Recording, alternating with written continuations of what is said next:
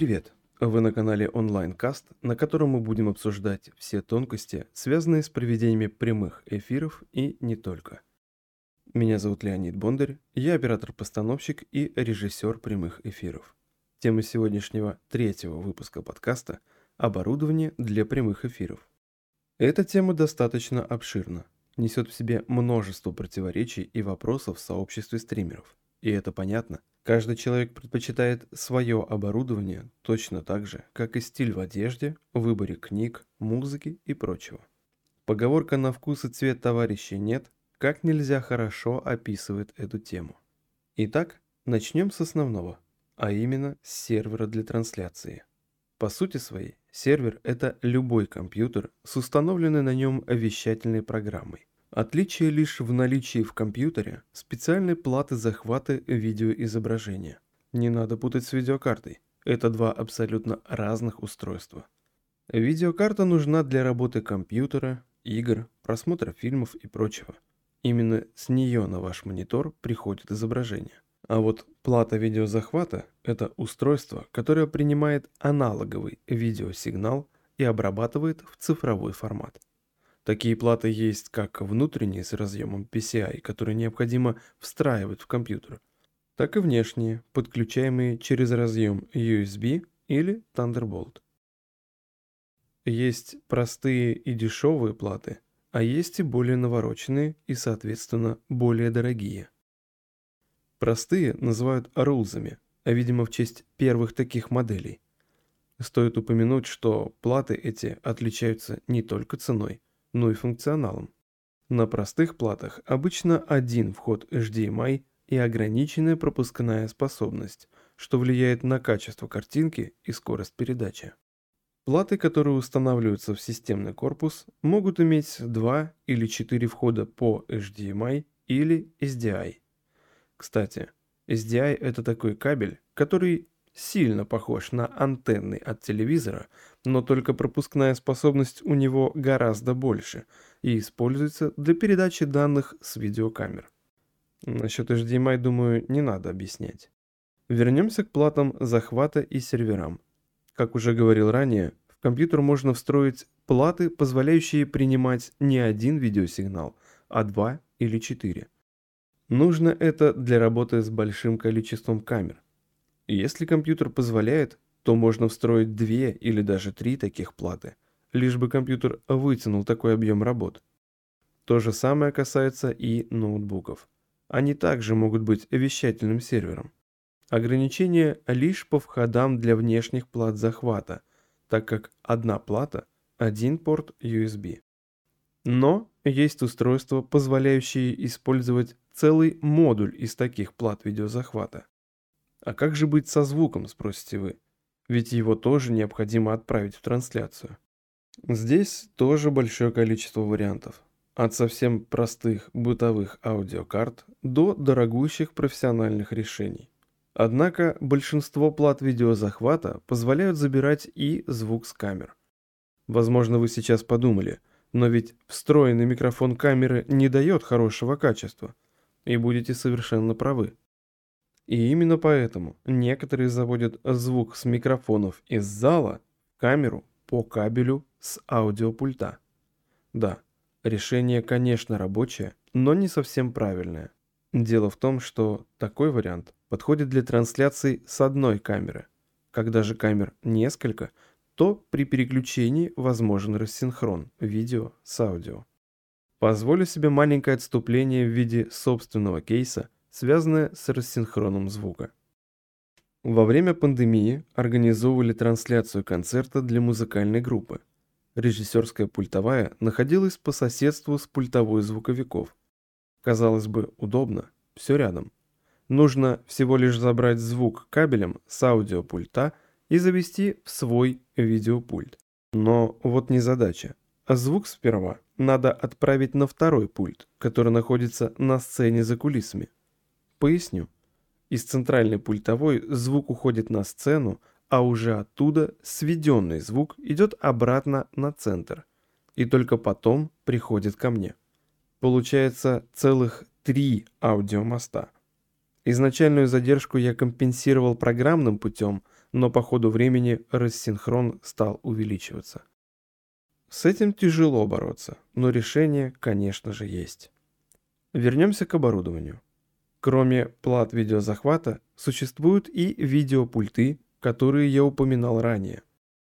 Видеопульт – это устройство, которое принимает сразу несколько источников, позволяет нажатием кнопки переключаться между ними, создавать картинку в картинке и многое другое. Функционал каждого пульта схож, но отличаются по количеству входов, разъемам для подключения, наличию различных фишек и прочего. Есть даже пульты, которые позволяют транслировать сразу в интернет без подключения к компьютеру. С маленькой оговорочкой. Подключиться все равно придется, как минимум, чтобы вписать в пульт коды доступа к серверу, на котором будет проходить трансляция. Раньше для работы этих пультов также были нужны платы видеозахвата. Но прогресс не стоит на месте, и сейчас есть много пультов, которые подключаются напрямую к компьютеру по USB-порту, что значительно упрощает работу на них. На вопрос, что лучше, пульт или плата захвата, ответить однозначно нельзя. Кто-то привык работать на пультах, а кому-то удобно с платами. Точно так же и с серверами. Одним удобно возить с собой системный блок, другие предпочитают ноутбуки. Лично мое мнение заключается в том, что если вы работаете на ноутбуке, то вам больше подойдет видеопульт. А если же хотите собрать свой системный блок под свои задачи, то лучше использовать модульные платы видеозахвата. И еще лучше, если вы можете позволить себе платы с четырьмя входами сразу. Касаемо финансового вопроса, если вы хотите работать на профессиональном уровне, то придется вложиться. Ну а если же у вас простые задачи, то можно обойтись в достаточно бюджетном варианте. Однако не стоит забывать, что скупой платит дважды. Дешевые пульты и платы захвата могут подвести в самый неподходящий момент. Теперь же перейдем, пожалуй, к самой противоречивой части, а именно к выбору камер для стриминга. Здесь варианты даже не сотни, а целые тысячи. Ведь, по сути, транслировать можно с любой камеры, у которой есть USB, HDMI или SDI выход. С USB все просто. Это веб-камеры, выбор которых колоссален. Есть даже специальные конференц-веб-камеры, которые дают угол обзора в 360 градусов, имеют возможность управления с любого компьютера, могут даже самостоятельно отслеживать передвижение спикера. Также есть ПТЗ-камеры, оснащенные моторами, управление которых осуществляют как через компьютер, так и через специальные пульты с джойстиками. Собственно говоря, само название – это аббревиатура от панорамирования наклона и зума, что по-английски звучит как Pan, Tilt, Zoom. Такие камеры часто используют в охранных системах именно из-за возможности управлять ими. Есть бытовые видеокамеры, с которых тоже можно проводить трансляции. Ну и, конечно же, есть фотоаппараты с HDMI выходом и профессиональные вещательные камеры. И именно спор между фотоаппаратами и видеокамерами никак не может решиться. Это опять-таки можно понять. Одним удобно работать с легкой фототехникой, а другим наоборот, с массивными камерами и тяжелыми штативами. И то и другое дает хорошую картинку, но у каждого варианта есть свои плюсы и свои минусы. К примеру, фотоаппарат имеет сменные объективы, и можно подобрать объектив под любую задачу. Маленький размер в сравнении с видеокамерой и, на мой личный взгляд, более приятную картинку. Те, кто работают в сфере видеопроизводства, скажут, но ведь есть и видеокамеры со сменными объективами. И будут совершенно правы. Такие камеры действительно есть. И даже есть камеры со сравнительно небольшими размерами и весом. Кстати, раньше самым важным аргументом в пользу видеокамер было отсутствие разъема SDI на фотоаппаратах. Ведь кабель SDI можно протянуть на расстояние, на которое HDMI просто не был способен. Сейчас эта проблема не так сильна, потому как появились оптические кабели HDMI, которые можно протянуть на расстоянии до 50 метров. Не так уж и много на самом деле, но на 40 метров больше обычного хорошего HDMI кабеля. Еще одним устройством, вызывающим споры в стримерском сообществе, является беспроводной видеосендер. Это устройство позволяет передавать изображение и звук по радиосвязи, в том числе и по Wi-Fi. Сендер состоит из двух устройств – приемника и передатчика. В зависимости от модели может принимать из камеры SDI или HDMI сигнал, отправлять его на приемник, из приемника отдавать в плату захвата или же пульт. Еще одно отличие – это их мощность – которая влияет на расстояние, на котором происходит передача сигнала. Сендер очень удобен, когда нет возможности протянуть кабели или же когда нужна подвижная камера. Согласитесь, удобно переходить с одной точки на другую, когда ты не привязан к кабелю. Хотя были и такие операторы в моей практике, которые ходили с толстым кабелем SDI на плече. Если же сендер – это такое удобное устройство, то почему тогда возникают споры? Ответ прост. Любой видеосендер дает задержку сигнала. Небольшую, но если у вас несколько камер, то эта задержка испортит общую картину. Приведу наглядный пример. Допустим, у вас 4 камеры, 3 из них подключены по кабелю, а четвертая бегает по залу с сендером. В кадре у вас условный фокусник, достающий зайца из цилиндра. На камерах, подключенных по кабелю, вы уже видите руку фокусника с заячьими ушами, а на сендере фокусник только опускает руку в цилиндр. Этот выдуманный пример и есть задержка видеосигнала. Причем иногда задержка может плавать. В один момент отставания для наглядности, допустим, в одну секунду, а через 10 минут уже в 3 секунды.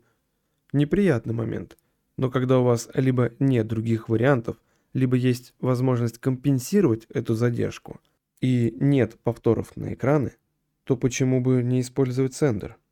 Безусловно, нет ничего лучше стабильного провода, но и с ними иногда случаются казусы. Теперь под финал выпуска я поделюсь одним из своих комплектов для простого однокамерного эфира.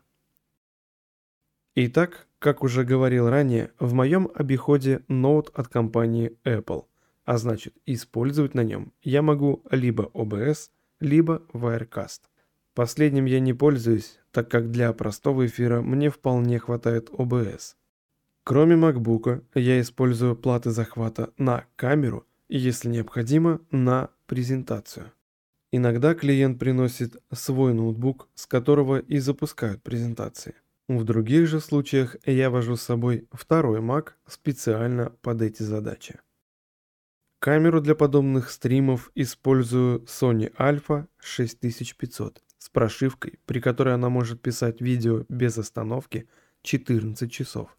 Для камеры у меня, соответственно, есть штатив, и комплект кабелей HDMI от 1 до 15 метров.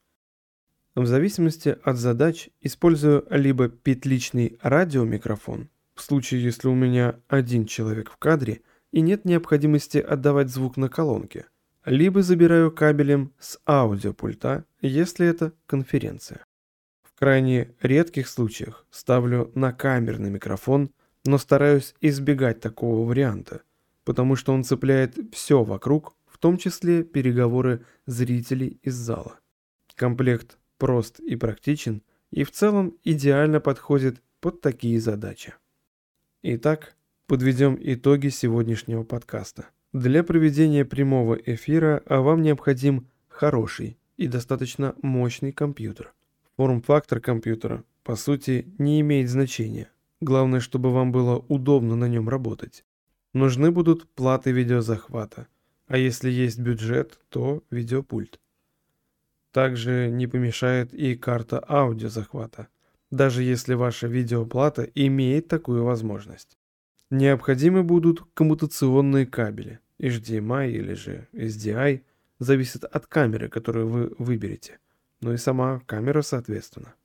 А напоследок, если вы еще не определились, будете вы заниматься трансляциями или нет, то попробовать вполне можно и на хорошей веб-камере.